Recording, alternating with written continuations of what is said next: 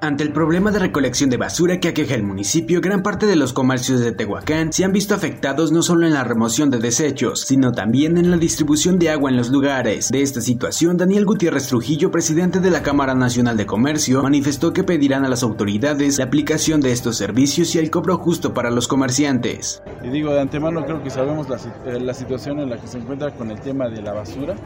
Tenemos ahí bastantes detalles porque recordemos que ciertamente tenemos los negocios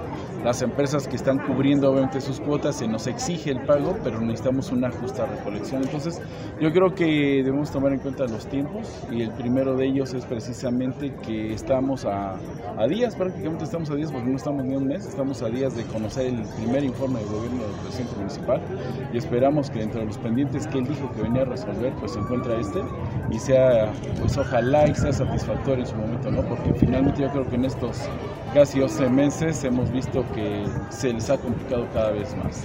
Debido a una confusión de información que recibió a través de un mensaje, el edil auxiliar de San Diego Chalma, Ausencio Monterramírez, desmintió que en la comunidad existan 20 o más casos positivos de tuberculosis, ya que únicamente se trata de dos situaciones confirmadas, las cuales están reportadas ante la Secretaría de Salud del Estado. Sí hay casos, y acuérdense que a veces aunque se cometa un error, pero es mejor que, que se atienda y no que lo pase uno por alto, ¿no? muchas de las veces aunque comete un error, pero si ese error te dio pauta que avisaras de algo, pues yo considero que no, no es malo, ¿no? ni fue con mala intención. Después de haber emigrado a las costas de Veracruz, al menos 100 garzas garrapateras se han instalado nuevamente a un costado de la escuela primaria Pastor Ruex en Tehuacán, y actualmente el área de ecología trabaja con bocinas ahuyentadoras y la aplicación de repelente orgánico para desalojarla del lugar. Al respecto, el titular de la dependencia, Pedro Ginés Flores, manifestó que es el único punto donde han detectado su presencia, y aunque no es posible erradicar a la población en su totalidad, se busca que el ave habite en un lugar de la ciudad donde su presencia no afecte al ser humano. Durante este miércoles, autoridades estatales y municipales presentaron la temporada del mole de caderas, la cual dará inicio el 12 de octubre. Asimismo, esperan una derrama económica de 75 millones a nivel estado. Asimismo, esperan sacrificar 3.000 cabezas de ganado caprino, mismo que tendrá un costo de 1.300 por juego de caderas, ya que el precio del platillo dependerá según el restaurante, pero invitan a no utilizar carne pirata o ingredientes que no sean originales. ¿Qué puedo decir? Empezamos el día 12, la temporada y agradecer al gobierno del estado por el gran apoyo de difusión que, siempre ha, tenido con, con, la temporada. Al gobierno actual municipal también están puestos en la promoción y difusión de este evento.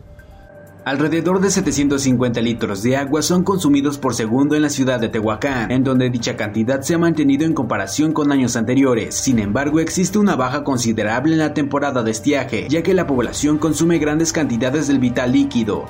En este y el próximo año no se abrirá la convocatoria para poder incluir nuevos pueblos mágicos en el estado de Puebla, donde existen 10, pero a quienes han buscado dicho beneficio los seguirán apoyando para detonar el turismo en sus zonas, razón por la cual en el caso de Zapotitlán Salinas se implementó la ruta del mezcal y se incluyeron municipios como Antehuacán y Caltepec, proyecto que hasta el momento está a punto de ser concretado al 100%, indicó Marta Ornelas, titular de la Secretaría de Turismo